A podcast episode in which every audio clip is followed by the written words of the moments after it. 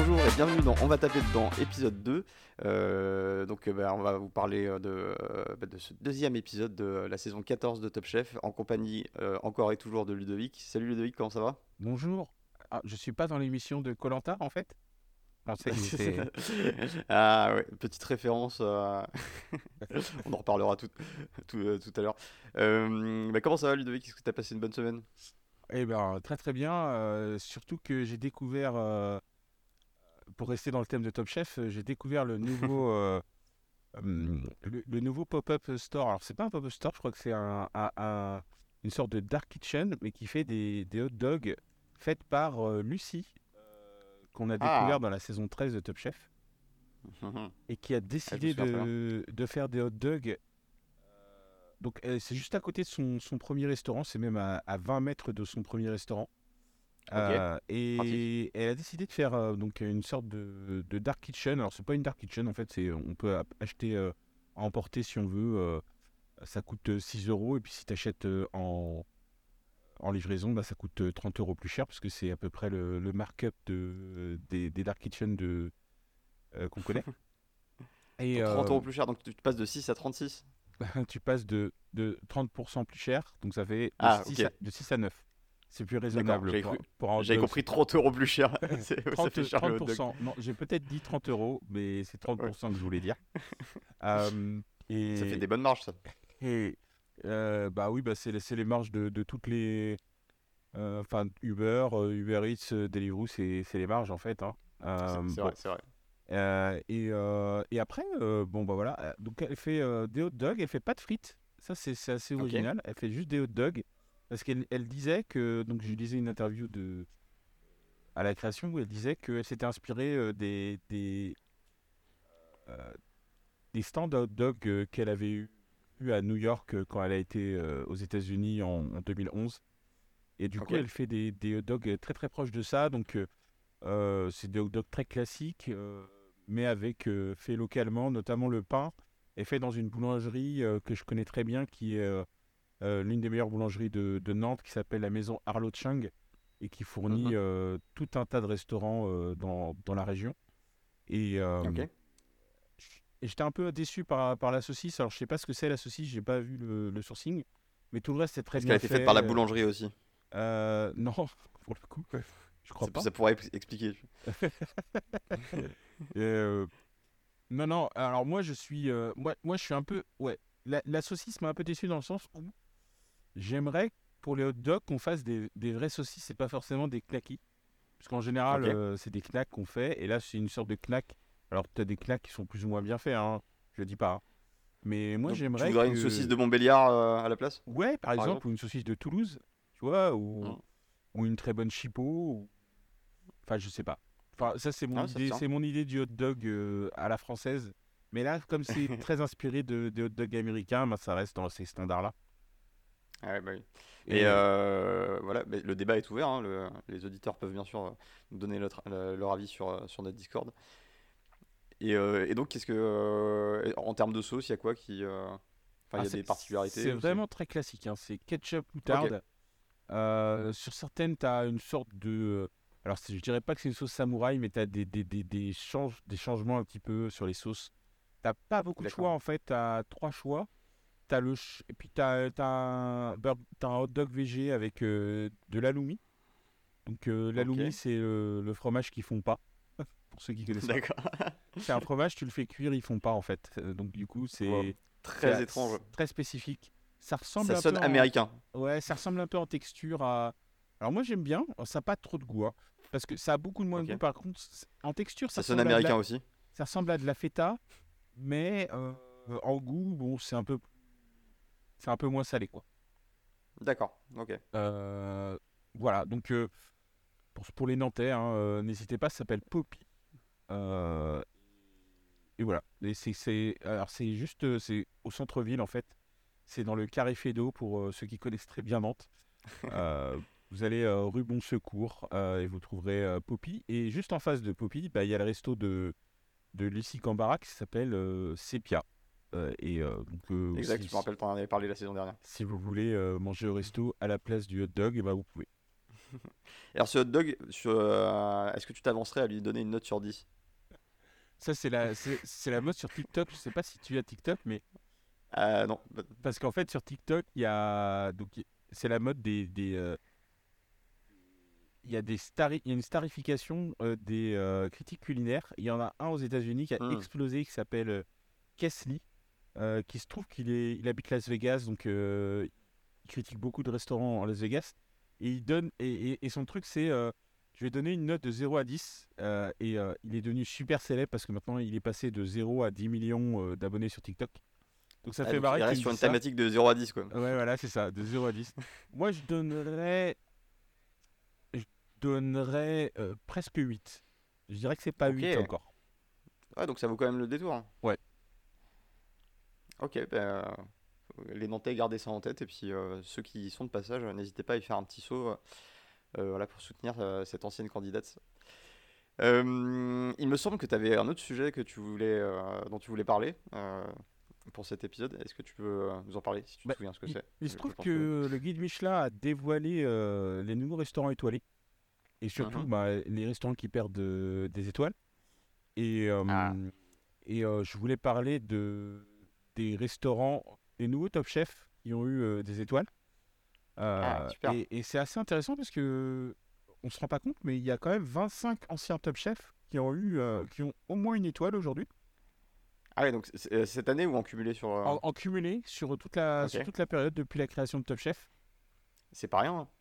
Bah non, non, sachant qu'il y, a y quand même une quinzaine de candidats par an, qu'il y a eu 13 saisons, euh, ça veut Mhm. dire que, bah, un- on va dire, euh, euh, 10-15% des, des gens euh, qui sont passés par Top Chef ont un restaurant étoilé. Alors après, il y en a d'autres Ah, beaucoup, il y a beaucoup d'autres qui ont des restaurants, hein, qui sont Oui. aussi euh, euh, Mais ils sont pas bons, quoi. mais qui n'ont pas d'étoile. En gros, mais non, Ouais. qui ont été reconnus par, euh, par leur père. Et, et parmi ces 25, donc cette année, il y en a eu, il y a eu 5 nouveaux euh, Top Chef qui ont une étoile et je vais m'attarder sur deux. Euh, Il y en a un que ben, qu'on aime bien, je pense tous les deux, qui s'appelle euh, Mallory Gapsi, euh, qui Ah était euh, dans la saison euh, dans la saison 11 Oui.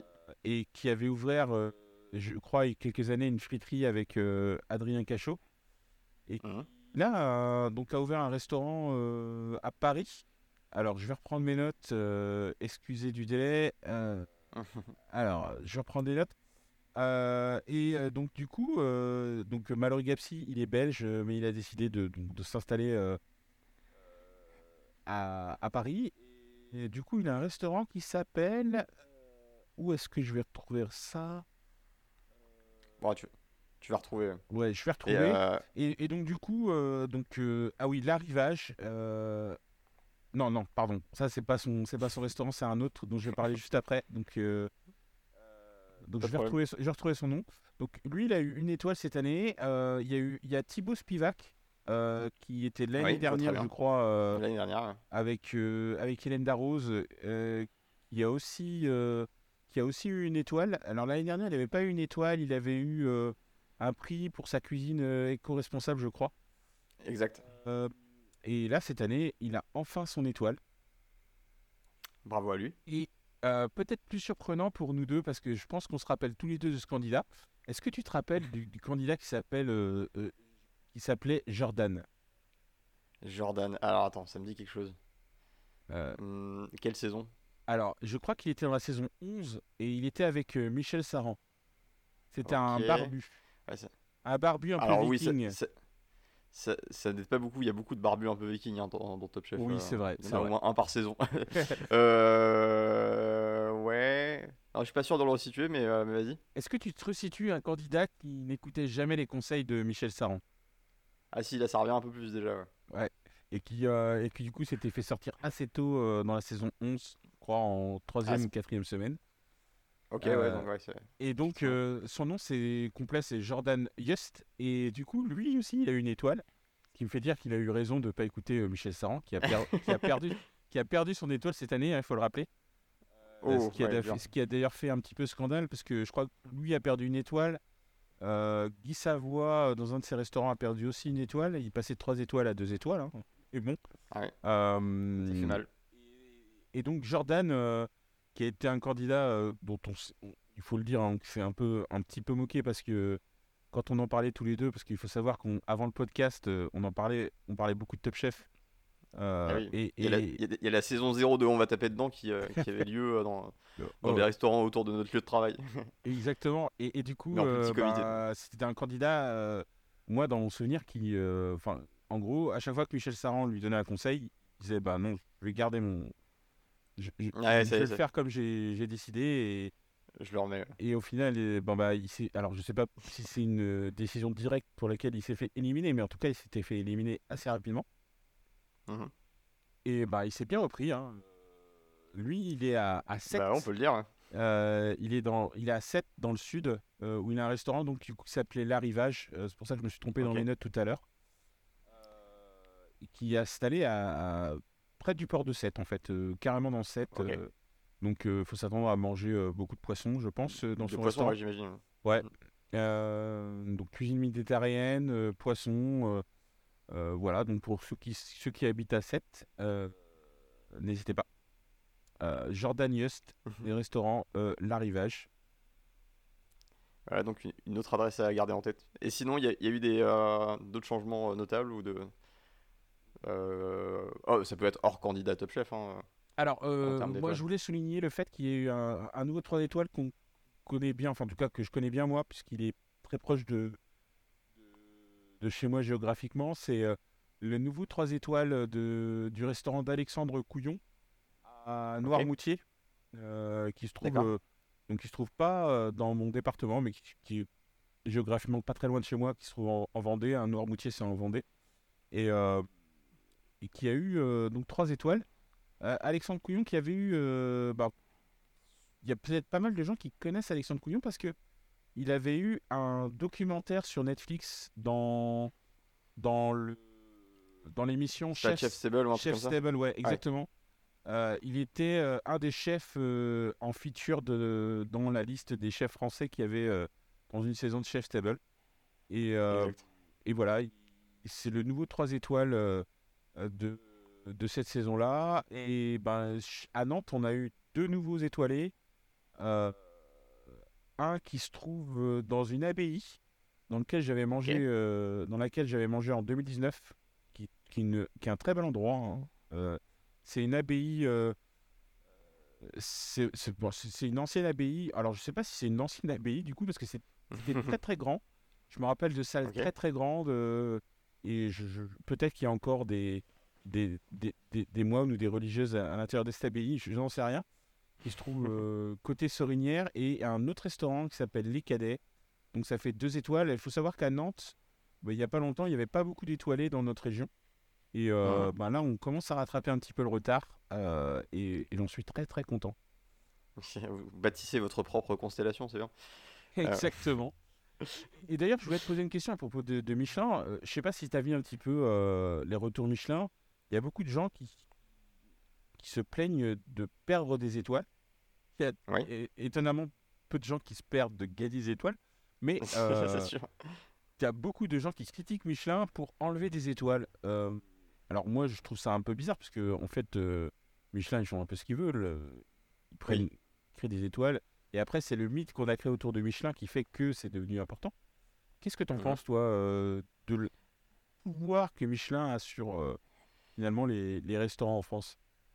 Alors, c'est effectivement un pouvoir massif parce qu'ils peuvent faire et défaire les, les restaurants euh, et, euh, et, les fortunes des, des restaurateurs. Euh, je, pense qu'il y, y, a à la fois un côté intéressant dans le sens où, où ça, ça, peut motiver certains chefs à se surpasser et à, et à sortir des, des, choses exceptionnelles.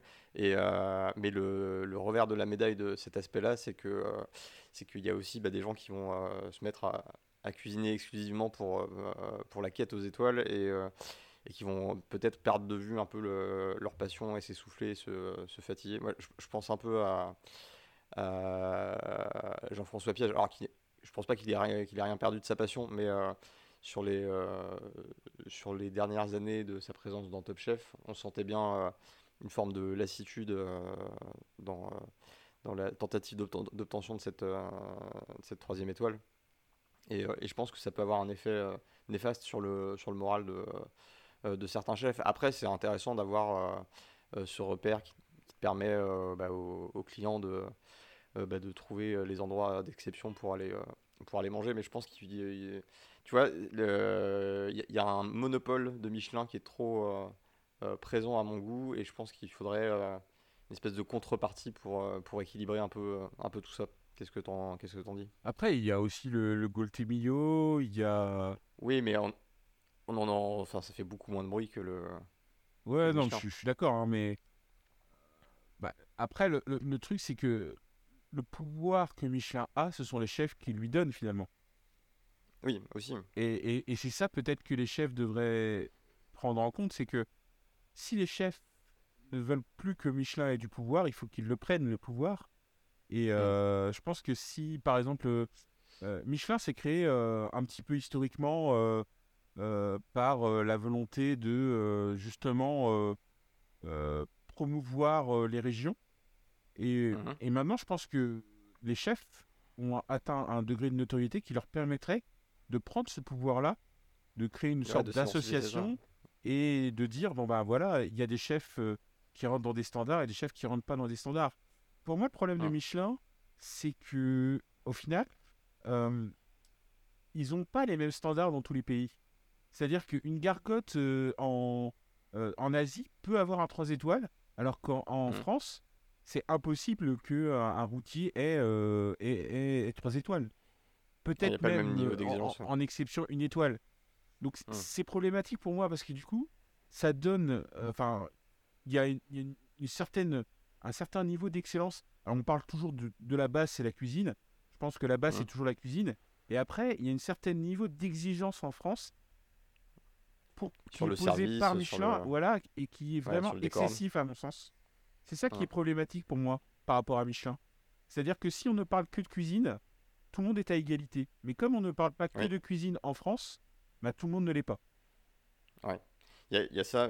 Et peut-être qu'une des, des portes de sortie serait de commencer à voir des chefs euh, se mettre à, à refuser euh, les étoiles qu'on leur attribue, euh, comme on peut voir des gens refuser la Légion d'honneur par exemple. Mais il y en a déjà hein, qui ont refusé des... étoiles, qui ont renoncé en fait à, avoir trois étoiles. J'ai plus d'exemples en tête, mais j'ai un, je mm. crois qu'il y a un restaurateur à Nice qui avait trois étoiles et qui a transformé son restaurant en bistrot. Euh, alors son bistrot, il est, euh, c'est le haut du panier des, des, bistrots. Hein. mais, euh, mais, mais, il a plus d'étoiles en vrai, il est plus dans le Michelin. Mais il est tellement, il a tellement de reconna... il a tellement eu de reconnaissance, il est tellement connu qu'il a plus besoin des étoiles. Et je pense que c'est ça qui est important, c'est que aujourd'hui, enfin, il y a les réseaux sociaux, il y a, t'as, Yelp, enfin, t'as, as plein de manières d'être connu, autre que Michelin. Et je pense qu'en France, on donne trop d'importance à Michelin. Ce qui fait que ben, euh, aujourd'hui, quand, un restaurateur perd une étoile, c'est une tragédie. Euh, et mmh. puis, tu as des tragédies qui arrivent euh, comme Bernard Loiseau il y a quelques années à cause de ça. Quoi. Oui. non, mais c'est. Oui, non, c'est terrible. Mais peut-être que. Enfin, t'en as parlé tout à l'heure. Hein, peut-être que le Michelin de demain, bah, ça va être des, des gros comptes TikTok ou des, des, trucs de genre qui vont. Bah, qui vont avoir plus d'impact sur les générations futures de, de futurs clients et, euh, qui, qui, va finalement euh, un peu abattre ce monument qui est Michelin dans, en termes de, de pouvoir décisionnel sur, les, sur la, la, puissance et le rayonnement des restaurants. Mais c'est, ça, c'est le, le, temps qui nous le dira. on a fait une, belle et longue introduction aujourd'hui, c'est, c'est très bien, ça, ça change et puis c'est bien de, d'assouplir un peu euh, le format. Je te propose qu'on passe euh, à, bah, l'épisode 2 de cette saison 14 de, Top Chef. Qu'est-ce que tu, tu en dis? Tu avais des choses à ajouter peut-être ou... Non, non, est-ce qu'on est obligé de passer à l'épisode 2 de, Top Chef? Ok, bon, on, va, on, va, on va crever l'abcès tout de suite. Euh, cet épisode 2, très largement axé sur l'aspect visuel des, euh, des, préparations euh, des, candidats, ceux sur les deux épreuves de façon assez différente. Première épreuve, le thème du trompe-l'œil qui est euh, pour moi, c'est le thème de qui va mieux savoir utiliser un moule parmi les candidats. Et la deuxième épreuve qui est sur le thème de la transparence des préparations et de, faire disparaître un peu des éléments euh, du plat en les rendant transparents. Alors attaquons-nous euh, d'entrée de jeu euh, à l'épreuve numéro 1, mais d'abord une remarque. pourquoi on se retrouve qu'avec la moitié des candidats? Elle va être longue cette saison si.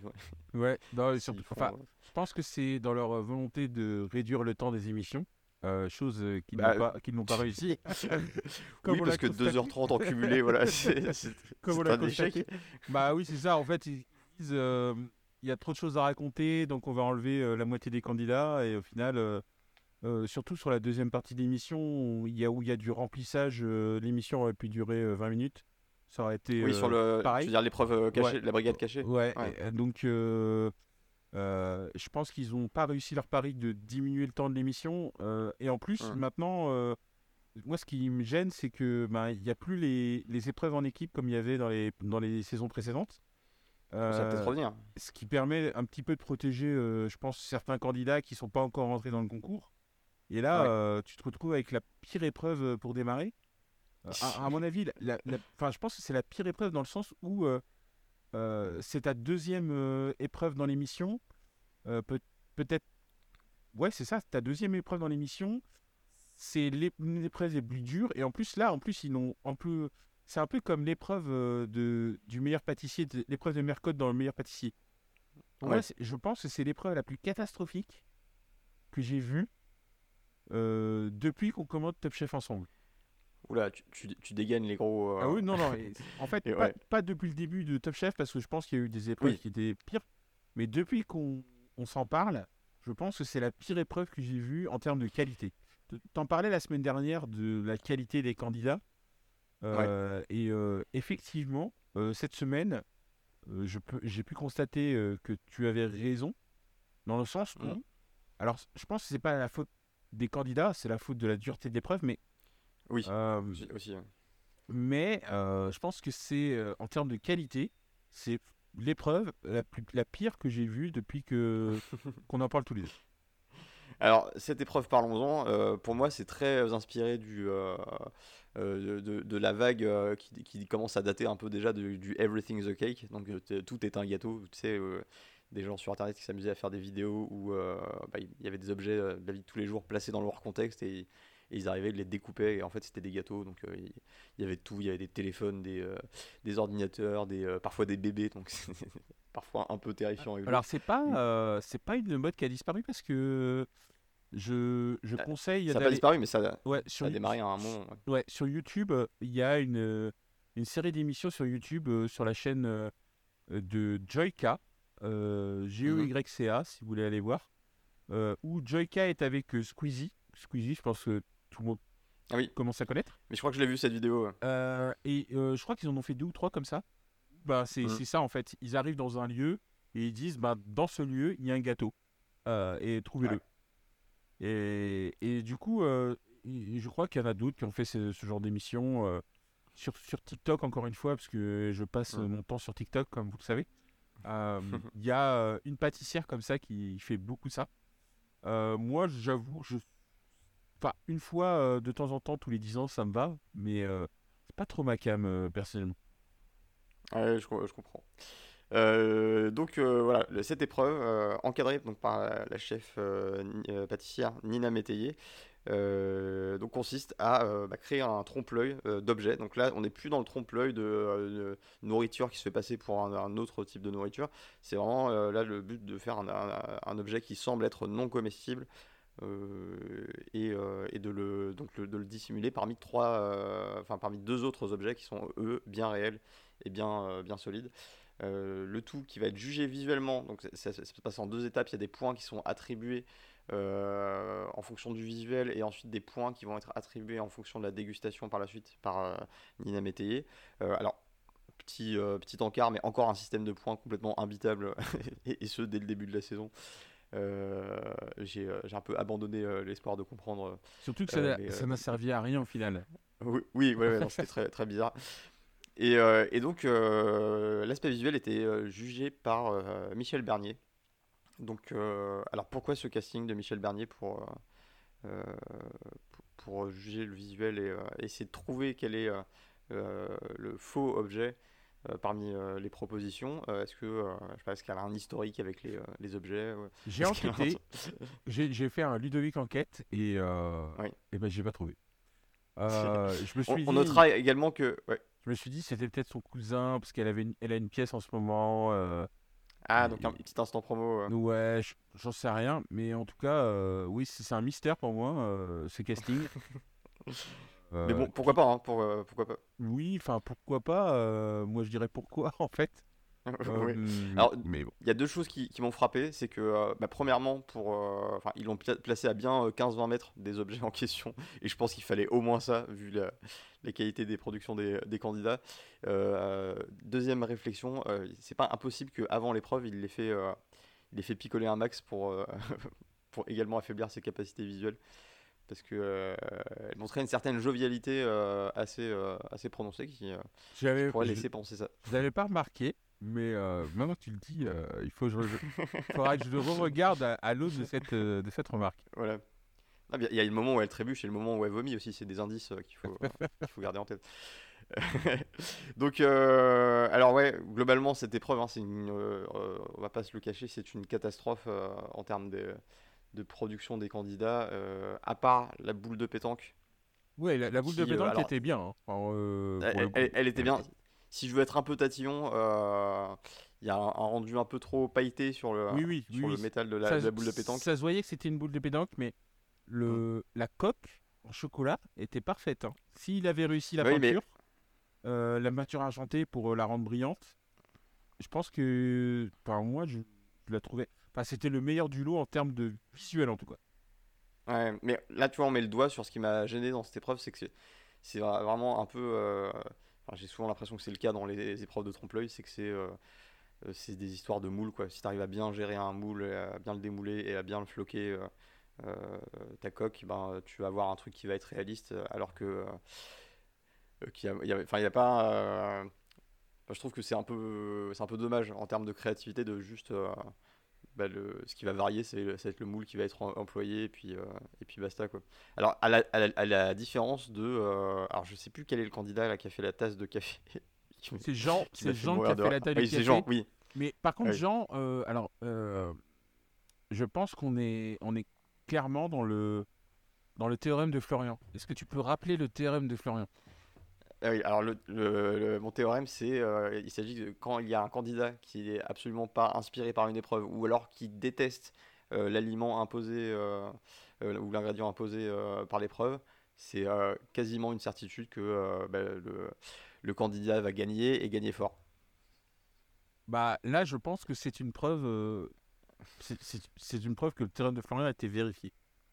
Ouais. Et, pour moi, c'est pas une question de hasard ou de truc un peu mystique ou magique. Pour moi, c'est juste un, effet de mise en scène de production où on va surmettre en valeur euh, le, le candidat euh, qui va, gagner. euh, on, va, mettre en valeur les moments où il a douté, où il a, eu des problèmes et des choses comme ça. Parce que je pense qu'en fait, si on regarde les épreuves, si on pouvait voir tous les candidats, euh, je pense qu'ils euh, ils ils ont tous des moments où ils sont pas inspirés, où ils ont des moments de doute. Mais on va montrer que ceux pour. Euh, pour qui ça marche finalement euh, derrière, et, parce que ça va renforcer l'impact dramatique euh, et spectaculaire de, euh, de, de la scène. Et je pense que le, le- euh, mon théorème, il est entièrement basé là-dessus. C'est un effet de, de production et de montage. Et, et- et- il se vérifie complètement parce que, en plus, euh, Jean, il fait une tasse, mais euh, enfin, il fait n'importe quoi en gros. Enfin, je- c'est euh, impossible que quelqu'un. Elle est un peu rustique. Elle est un peu... c'est impossible que quelqu'un reconnaisse une tasse dans ce qu'il a fait. Euh, Ouais. Et tu le vois déjà rien qu'au démoulage de ces tasses que c'est raté Ah parce qu'il y, a des- enfer. il y a des trous partout. Euh, Ouais. et, euh, Il y a des taches de chocolat. enfin, Et- ouais, mais, mais du coup, c'est même pas la qualité de, sa, de son visuel qui le fait gagner, c'est c'est le goût complètement. Puisque euh, je crois que la boule de pétanque arrive deuxième. Et, Oui. et gagne. et et c'est c'est là où tu as tout à fait. Enfin, ton analyse est, à mon avis, 100% juste. C'est que le montage te fait croire que, que Jean va faire n'importe quoi. Et au final, il gagne. Ouais. Ah oui, c'est euh, bah, comme il le dit, c'est vraiment le hold-up. euh, mais euh, mais c'est oui, c'est très très mis en, avant par le par le montage. Mais cela dit, j'ai trouvé et pour moi là où c'est très mérité, c'est que au-delà du fait que c'était probablement très bon, il y avait une vraie recherche de euh, dans dans son. Oui, il, il s'est pas juste content. Déjà, il a pas pris une- une- un moule à tasse de, de café, tu vois. Il aurait pu euh, euh, prendre un moule. Enfin, peut-être qu'ils en avaient pas. hein, de- parmi les 60, euh, 75 000 moules qu'ils ont, visiblement dans Top Chef, vu qu'ils sont capables de sortir. Ils avaient des boules de, de, de, balles, de boules de pétanque comme eux. ouais, alors le, le, le, moule de bec de canard, je me suis posé la question. Après, j'ai vu qu'il avait fait un peu artisanal. Mais ça, on reviendra dessus sur le, moule de bec de canard. Euh, euh, donc oui, non, euh, l'idée était cool parce que il, son trompe-l'œil, bah, il y avait le contenant et puis il y a le contenu aussi. En fait, ça, ça en termes gustatifs, ça avait l'intérêt d'avoir deux textures et, et, même visuellement, ça, l'idée était bien. Alors la réalisation de son de sa tasse, malheureusement, c'était même en tasse artisanale de de stage, de CP, de poterie ou machin, ça. c'est une tâche, c'est c'est le gâteau de, enfin c'est le, cadeau à ta maman euh, lors de la fête des mères, quoi. c'est voilà, de ce niveau-là. Qu'elle ne pourra hein. jamais acheter, mais qu'elle ne pourra pas voir en peinture. Euh, c'est le cendrier euh, que, tu offrais à ton père lors de la fête des pères, quoi. C'est exactement de ce niveau-là au niveau visuel. Après, au niveau cuisine, comme nous, on n'a pas goûté, on peut pas juger, mais a priori, c'était hum. quand même le premier. Mais et c'était pas, et le pire, c'est que c'était pas le pire en fait. Oui. mais, mais euh, en tout cas, en tout cas, c'était, euh, c'était, euh, je trouvais que c'était la démarche la plus intéressante en termes de, de trompe-l'œil. Il y avait une, vraie recherche un peu plus complexe. oui, pour le coup, il a fait un vrai objet parce que est-ce qu'on peut parler de la brique, par exemple? Oui. alors, la brique. Alors, c'est une idée un peu maligne parce que la brique, ça va être un truc. Alors déjà, moule à brique, hein, bien sûr. Il y a ils ont, euh, il a utilisé un moule, mais euh, c'est euh, une ah, forme qui est quand même assez facile à démouler. C'est un rectangle, c'est une. c'est voilà. C'est. Enfin, c'est pas, c'est un moule que tu peux trouver. Pour le coup, moi aussi, je l'ai le moule. Hein. oui. Ah non, c'est sûr, c'est sûr. C'est non, c'était un peu. Mais après, t'avais la petite idée de la truelle avec le faux ciment. Ça, ça j'ai trouvé que ça relevait la truelle, un peu. c'est même pas un gâteau et bon, après le faux ciment, ça reste la sauce, mais euh, enfin bref, au moins c'était l'arnaque totale de la brique. Hein. autant, autant, tu vois, les autres ils ont raté leur euh, visuel, autant lui, il s'est pas cassé la tête. Hein. Ah ouais, non, c'est sûr. Hein. Mais euh, d'ailleurs, attends, c'est le bec de canard qui a fini en pièce de puzzle? Ouais, c'est ça. Je crois que c'est ça. Ouais. Alors, parlons de ce bec de canard. Déjà, est-ce que tu peux imaginer quelque chose de plus étrange qu'un bec de canard seul, donc sans la tête du canard et sans le reste du canard je, veux dire, je veux dire, à quel moment Michel Bernier, elle va voir ce truc, euh, ce truc euh, en admettant qu'il euh, avait réussi, hein. à quel moment elle va voir ce truc sur la table et se dire Ah, tiens, un bec de canard Elle va juste se dire Mais qu'est-ce que c'est que ce truc? Et, c'est trop bizarre, c'est même un peu flippant. Tu vois. il a raté. Ouais, l'idée était quand même flippante. même s'il avait réussi, enfin, même s'il avait réussi quelque chose, honnêtement, avec quel, avec quel objet t'aurais pu comparer? Parce que du coup, t'aurais ramené quoi? Une tête de poulet. Ouais. Euh, mais non, mais même pas une tête. ça aurait été, ouais, ça aurait été un, bec de poulet ou euh, une, corne, une corne de rhinocéros ou, euh, je sais pas. Tu vois. Ouais, c'était un peu bizarre. bon, au final, il a raté son truc et bon. Moi, ce qui m'a le plus surpris dans cette épreuve, c'est le fait que Glenville était à deux doigts de lui faire le truc. oui. Euh, et, ah, tu veux dire euh, de, le démouler Ouais, il a essayé de le démouler. Ouais, euh. non, non, mais ouais, ouais, c'est ça. Mais il était, enfin, il, a vraiment aidé le candidat. Enfin, à un moment donné, ah, je crois qu'il parle de triche. non, mais il se fait rappeler à l'ordre. Enfin, bref, le gars, il était tellement galère. il savait ah, tellement qu'il allait rater le plat que à un moment donné, il y a Glenvie qui, qui met la main à la pâte. et à la fin, il fait un truc, je, je sais pas où est venue cette idée de, de puzzle à la fin mais ça vient au dernier moment. Qui était très moche et qui ressemblait. Enfin, j'ai jamais vu déjà une pièce de puzzle qui fait euh, qui fait 4 cm d'épaisseur. Ouais, non, non. Enfin, bref, euh, mais c'était catastrophique. même ça, c'était raté. Ouais, c'était catastrophique. C'était catastrophique. Et, et, euh, et, honnêtement, à part la boule de pétanque, je, je, je n'ai vu. Alors peut-être, peut-être l'idée la plus originale, la plus risquée, c'était l'outil là, le, le tournevis oui, la clamolette, ouais, le, voilà, les boulons. L'exécution n'est pas top non plus parce que bah, c'est pareil, la peinture argentée euh, mat, bah, c'est difficile à reproduire en fait. Bah, surtout, il faut que la texture de ton truc soit méga lisse pour que ça marche pour un outil euh, De, ce type-là. Quoi. Et, euh, et honnêtement, enfin, la difficulté qui se met est impressionnante. je ne dis mm. pas. Hein, et, et, j'étais plus impressionné par, le, par, par la personne qui fait, il fait un tournevis et un écrou. Et euh, bon, à l'écrou, il était pas mal, hein, je trouvais. Euh, ouais, non, c'était le truc le plus réussi de ça. Surtout que, bah, faut le dire, ils ont que deux heures pour faire ça. Hein. Et c'est là où j'ai pas compris pourquoi ils ont pas fait ça en équipe, si tu veux. À deux heures, en, s'ils étaient à deux ou quatre, euh, c'était pas la même chose. euh, tu faisais Ouais, autre chose, à mon avis.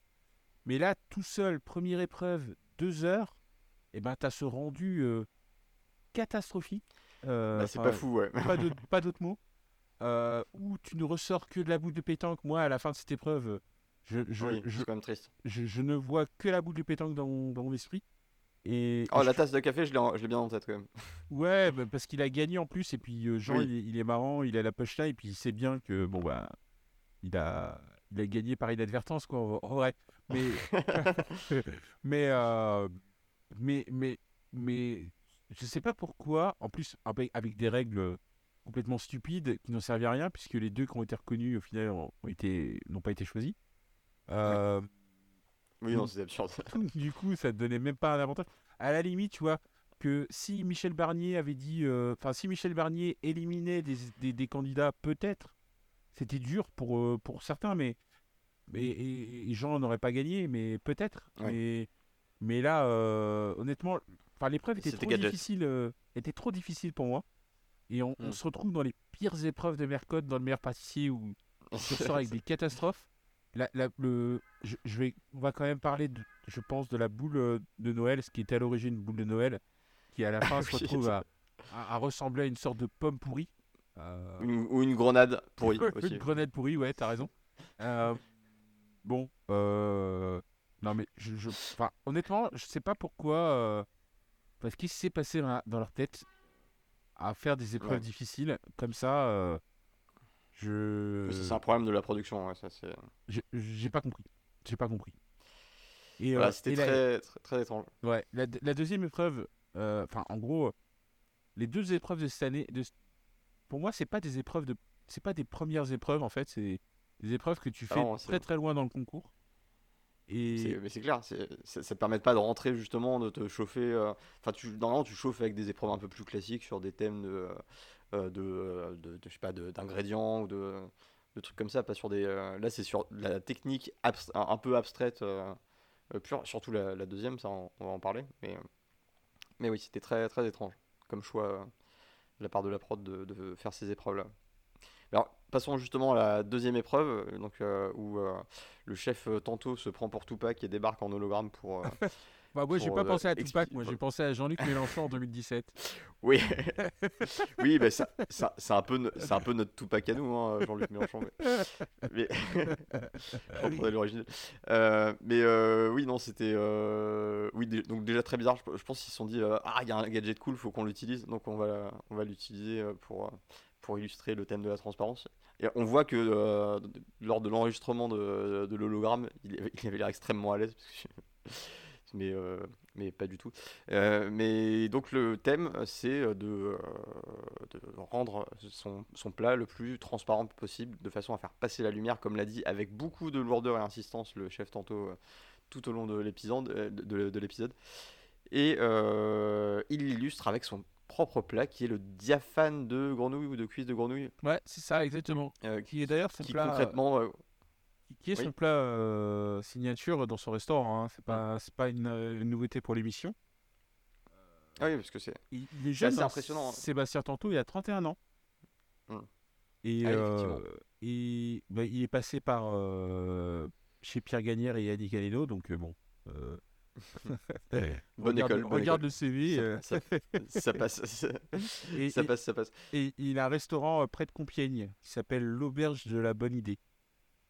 Ah, Non, Ok, l'au- intéressant. non, l'Auberge à la Bonne Idée, pardon. Euh, Ah. voilà.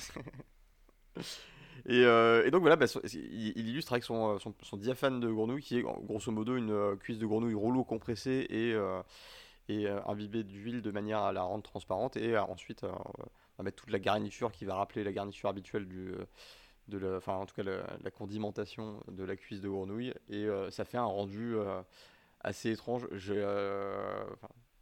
La cuisse de grenouille, c'est pas trop ma tasse de thé à l'origine, mais là, c'est très transformé. Ça me donne pas très envie à voir comme ça, mais je pense que c'est probablement très bon. En tout cas, c'est impressionnant visuellement le rendu que ça, que ça a. Et donc, il impose ce thème à ses, donc, ces candidats qui, vont, qui sont cette fois-ci dans une épreuve éliminatoire. Euh, épreuve qui a permis de voir plusieurs euh, types de réalisations euh, assez variées. Est-ce que tu, tu veux en parler un peu ou est-ce que, est-ce je démarre? Vas-y, vas-y. Euh, alors, plusieurs choses euh, m'ont marqué. Moi, j'ai été intéressé par les différentes techniques qui visaient à, à rendre les choses euh, transparentes. Il y a eu le traitement du poisson, euh, euh, je sais plus qui, qui l'avait fait, mais en, en- en le coupant en, en planches très fines et en le, en le cuisant très peu. Euh, ça faisait un rendu assez joli. Et je Les- que le les deux de frères, les- assiette est- Les deux frères ont fait du poisson, je crois. hein. Ouais, je- oui. Ouais. Oui, il y en a un qui a mieux réussi que l'autre, euh, je, je trouve. Mais je, je ne saurais pas dire lequel.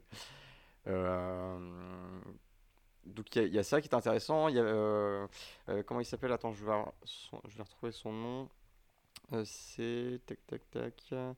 Euh, César. César euh, qui avait une technique assez intéressante avec son, son lard de colonnata. qui- donc il flashait avec son chalu- chalumeau pour le rendre translucide. Ça marchait très bien. Là aussi, je trouvais qu'il y avait une, une recherche intéressante. Et, euh, et donc, il y avait quoi d'autre? Bizarrement, moi, je trouvais que c'était Alban qui avait un plat euh, plus original. Oui, Parce que, oui, Alban qui a- parce que les deux, enfin, il y a quand même deux carpaccio pour moi dans, Oui. dans le. Et, Oui, euh, voilà, c'est vrai. et bah, je, je sais que je suis dur en disant ça, mais bah, voilà, c'est pas super original en vrai. Euh, et euh, alors, je me rappelle plus ce qu'a fait euh, le- la personne éliminée, mais au final, euh, c'est quand même Alban qui a fait un truc très très proche de ce qu'avait fait d'ailleurs, euh, enfin, Oui. de ce qu'avait présenté Sébastien Tantou au final. Donc, c'était la moule frite. euh, Mais, mais Ouais. du coup, euh, ouais, la moule transformée en, en voile, euh, franchement, j'ai trouvé ça euh, Non, c'était une bonne idée. enfin, très original comme, comme idée, très risqué, mais bon, ouais, on sent la- qu'elle n'a pas encore super confiance en elle. En plus, bon, ouais, elle, se trouve- mais elle joue sa carrière, enfin, pas sa carrière, mais sa place dans le concours, dans cette épreuve, donc c'est quand même super dur. Mais néanmoins, est-ce qu'on est-ce qu'on peut dire qu'elle a retrouvé sa voix? Bah, alors, je sais pas encore si c'est sa voix définitive, on va le voir dans les prochains épisodes. hein, Maintenant, on a une chance de la voir dans les prochains épisodes, mais euh, je sais pas si c'est sa voix définitive. Euh, On va voir. je disais ça un peu en, en- en double sens, c'est-à-dire sa voix euh, vocale et sa voix euh, dans, dans le concours avec ce, avec ce plat. Moi aussi, je le disais à double sens. D'accord, très bien. Est-ce que c'est sa voix définie? Ok, d'accord, ouais, ça marche aussi, ça marche aussi. Euh, donc euh, oui, donc ça c'était intéressant. Euh, tr- très compliqué hein, de, de- de décrire cette épreuve parce que bah, c'est quand même beaucoup de préparation transparente. Il y avait les, quand même les pâtes euh, qui étaient réalisées là sur des tubes qui étaient très bien faites et qui avaient l'air fines. C'était qui déjà qui avait fait ça? Ah, c'est Bah, Dany, hein, mais il est arrivé dernier. Ouais, c'est. Dany. Ouais. Ah oui, Euh, exact. et euh, d'ailleurs, Ah, il est, il est euh, clairement arrivé dernier. parlons du format de cette épreuve avec une règle encore complètement aberrante, je trouve. Vas-y. C'est que les, en fait, le truc c'est que bah, les, les les quatre qui ont été éliminés, donc il y avait 4 plus Alban, euh, n'est- étaient jugés euh, de 1 à 4 et ensuite bah, le dernier était confronté à Alban. Donc en fait, Alban, Oui. elle n'était pas contre les 4, elle était contre le dernier des 4. Oui. Oui, oui, ça c'était, euh, ça aussi c'était complètement habitable. Ça fait partie des. Non mais je sais pas, ils- arrêtez de chef, non mais je sais pas qui fait ça, mais arrêtez, arrêtez, stop. Ah, Arrêtez de- d'engager des mathématiciens pour faire les règles, euh, parce qu'ils vont, ils vont vouloir vous sortir des trucs. euh, On a l'impression que cette émission est faite par des ingénieurs et en plus je suis ingénieur donc je dis pas ça. enfin, nous on veut pas voir de, dénigrant. on veut voir de la cuisine simple. Je veux dire, ok, les, les gens sont cassés de 1 à 5, il y a pas de souci. Hein, moi j'ai pas Ouais. de problème avec ça. Donc euh, arrêtez de faire des règles stupides comme ça. Ouais, on n'est je pas au Camoulox, je suis- euh, je suis pas très content de cette, euh, de cette émission. là. C'est- n'importe quoi. C'est pas, pas la meilleure. c'est pas la meilleure, cla- clairement. Donc voilà, je, je, je sais pas quoi dire beaucoup de plus sur cette épreuve, bah, si ce n'est qu'il y avait des choses qui étaient réussies, d'autres un peu moins. Mais finalement, cette épreuve était un peu transparente à mes yeux. Si on passe, Bien joué, bien joué. si, on, passait do- donc, euh, alors oui, on, peut dire que euh, donc il y a eu quatre candidats qui ont été, euh, euh, non trois candidats, euh, pardon, parce qu'il y a euh, Alban du coup qui a, euh, qui a, été sauvé par euh, Etchebest. Euh, donc quatre euh, non non pas quatre candidats, y a- oui non il y a un candidat qui a été éliminé, c'est Dany, oui tout simplement. Euh, assez triste de voir euh, Dany éliminé euh, lors de cette épreuve. Euh, c'est un candidat que, que j'aime bien, je pense qu'il en a sous le coude. Il a montré qu'il avait euh, pas mal de technicité. Il a une personnalité assez chouette, même si j'ai, je vais être honnête et j'ai peu de sensibilité pour le pour la trappe latine de, manière, de manière générale, mais après, c'est, ce sont des goûts musicaux, ça ne se discute pas. Après, j'ai, cru comprendre qu'il était malade pendant ces, ces deux émissions. ah. Que, bon, bah, on le verra, peut-être que c'est un spoiler pour le reste, mais peut-être que ça va nous réserver quelques surprises. Bon, bah, ça, on verra bien. En tout cas, ce qui nous mène déjà à 1h45 d'épisode euh, à l'issue de ces deux épreuves. Et euh, donc, je cherche euh, la fameuse épreuve de la brigade cachée parce qu'il l'évoque et je finis par la trouver. Et là, je vois 45 minutes. Mais ça veut dire qu'elle n'est pas passée à la télé, hein, parce que moi je regarde que sur internet. Du oui. Ça veut dire qu'elle n'est pas passée à la télé, c'est ça? Ouais, mais oui, c'est possible. Je regarde que sur internet. Je, ne sais même pas si elle est passée à la télé. Enfin, en gros, oui, oui c'est. Ou alors elle est passée après après, enfin, genre vers minuit et demi du, du matin. En tout cas, l'épreuve est aussi cachée sur Internet, parce que quand on doit la trouver sur le replay, euh, c'est plus compliqué. Ouais. Euh, c'est sûr, c'est sûr. Euh, c'était donc une épreuve de donc, brigade cachée animée par Hélène Darroze qui va constituer sa brigade. Alors, sa brigade, c'est un bien grand mot parce qu'il y aura à chaque fois un seul candidat. C'est un peu un mode mort subite où euh, les candidats, le candidat éliminé euh, va affronter le candidat éliminé euh, survivant de la de l'épisode précédent.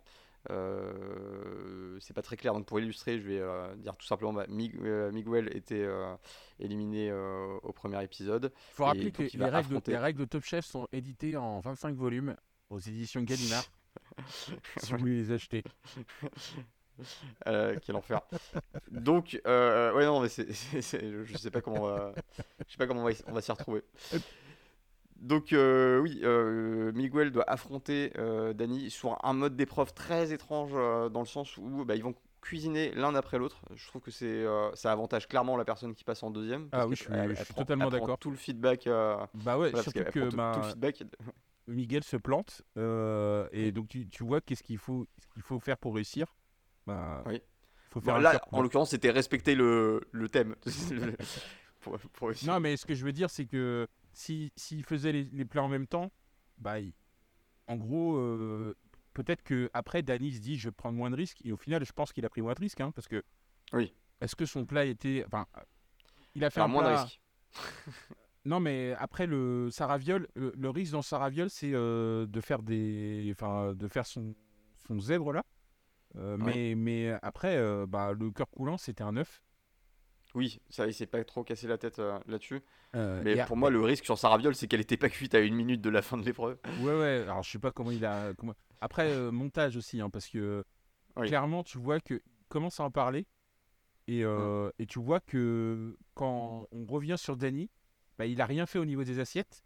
Alors que, alors que quand il dit une minute, en 45 secondes, c'est impossible qu'il ait posé deux assiettes cuit deux trucs et mis ses traits de, ses traits de sauce ah. sur l'assiette. Non, non, je pense qu'il y, y, a un montage qui te fait croire qu'il est en retard. Alors, je dis pas qu'il était pas en retard, peut-être qu'il a eu pas le temps de, de poser euh, la dernière. Moi, il me semble vraiment euh. qu'elles n'étaient pas cuites à une minute du, du truc. Hein. Parce que quand, quand, tu vois, tu le vois sortir les assiettes en speed, tu le vois récupérer, égoutter tant bien que mal la raviole et l'acheter dans, dans, son assiette. Et les traits de sauce, il les fait vraiment sur la fin du compte à rebours. Euh, c'est euh, très euh, donc c'est vraiment à l'arrache et ça se voit. Moi, je, moi j'y crois au, à, la, minute. En tout cas, en tout cas, il faut savoir. Enfin, en tout cas, oui, je pense qu'il était avantagé. et parce qu'il a vu Miguel se planter juste avant, donc il s'était dit bon, ah. peut-être que je suis, peut-être d'ailleurs qu'il était. Il faut vraiment que ça coule, alors je vais prendre. il s'était détendu, ouais, mais peut-être du coup il s'était détendu. Il s'est dit bon voilà, la marche est moins haute, et, ben il a pas géré son temps. Après, il faut savoir que j'ai découvert ça euh, en, en un peu euh, les articles. Tous les mmh tournages qu'on va voir là, avec dans la brigade cachée, ont été faits euh, pratiquement dans la, en même temps, en fait, juste avant le quart de finale. donc, ah c'est pas genre juste après l'émission. C'est. Ah, ils les ont tous fait d'affilée? Ouais, ils les ont tous fait d'affilée. C'est-à-dire qu'ils ont pris tous les éliminés avant le quart de finale et ils ont fait. Exactement. Et donc tous les éliminés ah, étaient invités sous un faux prétexte. Euh, d'accord, t'allais dire sous un faux prénom, tu veux. Non, sous un faux prétexte. Ce qui n'aurait aucun sens. et, euh, et, du coup, bah, ils étaient invités à faire ce enfin, à, à, faire cette épreuve-là avec euh, avec Hélène Darroze. Ce qui confirme d'ailleurs que je pense que Hélène Darroze n'avait pas le temps de gérer jusqu'au quart de finale. Elle n'avait pas de temps du tout. Ouais. Et euh, à tel point que. Et c'est pour ça, je pense aussi que les chefs n'étaient pas là et qu'elle a ramené son cousin euh, pour, euh, Ouais. pour, euh, pour juger. Euh, Attends, mais ça veut dire que potentiellement le candidat, mettons le scénario euh, donc qui- a remporté cette épreuve face à Mi- à Miguel. Imaginons qu'il gagne toutes les épreuves, c'est-à-dire qu'il va, il va, il va enchaîner. Ouais, tout à fait. Ouais. Je pense Ah, qu'il les enchaînait ok. en, quelques, en quelques jours. Je pense Ah, pas dans, dans la journée, mais en tout cas, ça s'est fait dans un court laps de temps avant les quarts de finale. Et, et vu le rythme d'élimination, je sais pas quand vont être faits les quarts de finale, mais il y a du temps. Je Ouais, pense qu'il y a, il y a au moins deux mois. Enfin, je sais pas, en gros, euh, en termes de, Ah non, de rythme, mais il y a, il y a au moins euh, quelques, quelques semaines. Euh, Mm. donc, euh, donc, du coup, euh, ouais, ouais, c'est- pour ça que je pense qu'il ne faudra pas s'étonner euh, peut-être du niveau des candidats ou de l'appréhension des candidats, puisque c'est- Ouais. ils l'ont pas fait euh, dans la foulée. Du coup, Dany, il était plus malade à ce moment-là, puisqu'il était malade au Mm. moment des épreuves, et maintenant il est plus malade euh, parce que c'était il y a longtemps après. Euh, et euh, bah, ils sont plus dans le même mood, je pense, et bah, ils le font euh, de manière différente. Bah, ça n'empêche pas que Miguel s'est encore un petit peu foiré dans, son- dans son épreuve. hein. C'est malheureux se hein, parce que c'était un candidat qui avait beaucoup de volonté, qui a une histoire autour de Top Chef qui est euh, assez intéressante et assez euh, touchante. Donc euh, c'était triste de le voir partir. J'aurais été triste de voir les deux euh, partir de toute façon, hein, pour être honnête. Mais enfin, même s'ils sont déjà un peu partis, parce que là ils sont vraiment sur la sellette de- des sellettes. Mais, mais ouais, non, la réalisation m'a laissé penser que c'était enre- enregistré juste après, parce que tu sais, ça se passe dans les, euh, dans les, euh, les cuisines de Top Chef, mais euh, les lumières sont un peu tamisées, il y a les tabourets sur la table, c'est comme s'ils venaient de, de, faire, de faire le ménage après l'enregistrement de l'émission principale et euh, et qu'ils enregistraient à 23h. Ouais, ouais, mais je. Enfin, plusieurs D'ailleurs, je crois qu'il est tard hein, au moment où ils. ils- Ouais, bah, c'est la lumière qui fait ça. Oui, Non, ça se trouve, il est 10h30 du matin. C'est la lumière qui nous fait penser ça, mais euh, tout a été tourné euh, quelques semaines après et tout en même temps. C'est-à-dire que la semaine prochaine, on va voir euh, un autre candidat éliminé. Et ben, en fait, ça a été tourné dans la. Enfin, Dans la Dany foulée, euh. contre ce candidat, ça a été tourné dans la foulée. Donc, De- si on observe l'état de ces tresses lors de la prochaine épreuve, elles n'auront pas bougé. Quoi. Ah, c'est c'est ça qui est dingue, c'est que je pense qu'ils ont, ils ont demandé aux candidats de garder leur, leur coiffure, à mon avis. Pour pas qu'il y ait de faux raccords. euh, Bah ouais, parce que honnêtement, la, Ah, la, que- la ouais. coiffure de Dany, Ah, c'est- ouais. très, enfin, c'est très compliqué à, à maintenir. hein. Donc du coup, euh, Non mais genre, justement ce qui aurait été crédible ce serait qu'il leur demande euh, entre chaque épreuve de changer euh, de coiffure et de vêtements tu vois de se changer pour que ça fasse pas euh, enfin de vêtements ils ont toujours les tabliers euh, Top Chef mais euh, bah non, parce que du coup, ça aurait été, euh, enfin, bizarre. En fait, euh, du coup, on, se serait dit, bon bah, ouais, il a eu le temps de changer sa coiffure alors qu'il vient juste d'être éliminé. bah surtout Dany en tout cas. En tout cas pour Dany, ça Oui, se non, mais- vu. oui Euh, et euh, parce que à la limite, euh, tu te rafficherais une coupe. euh, Enfin, euh, ok. Euh, surtout que je pense qu'ils ont des coiffeurs sur le plateau. euh, pour, oui euh, c'est possible mais la coiffure de Dali, ça, ça se rafraîchit pas comme ça, quoi, tu vois. C'est Ah oui, un- trompe-l'œil à lui en c'est un, travail de spécialiste. Donc, euh, non, non, non. euh, bon, je pense qu'ils ont demandé aux candidats de, de venir avec euh, les mêmes vêtements, la même coiffure, et de tourner ça dans la. pour faire croire que c'était tourné dans la, dans la foulée de Top Chef, alors qu'en vrai, c'est tourné au moment va se dérouler les quarts de finale. ok très bien Euh, sur ces considérations hautement techniques et très importantes euh, est-ce que euh, tu as d'autres choses à ajouter sur cet épisode? Plus jamais ça. plus jamais ça je voilà je bah, je, je- j'appuie ton propos et plus jamais ça ouais non c'était c'était pas fou bon même s'il y avait des trucs marrants mais dans l'ensemble c'était pas très très intéressant d'un point de vue top chefien euh, de la situation Euh, je place donc de grands espoirs pour l'épisode de la semaine prochaine Euh, je n'ai aucune idée de ce dont ça va parler Imagine l'épisode de la semaine spoilé. prochaine est pire.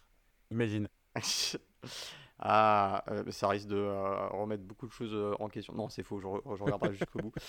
Euh, parce que je veux voir euh, où ça va aller. Mais euh, non, bah, j'espère pas. J'espère pas, euh, tout simplement. Eh bien, euh, si tu n'as rien d'autre à ajouter, euh, eh ben, euh, je te fais part de, ma hâte de, voir ce que ça va donner la semaine prochaine. Et il me reste qu'à vous dire à tous, bah, merci de nous avoir écoutés. Merci à toi Ludovic. Passez une bonne semaine. Au revoir et à la semaine prochaine. Salut, à la semaine prochaine.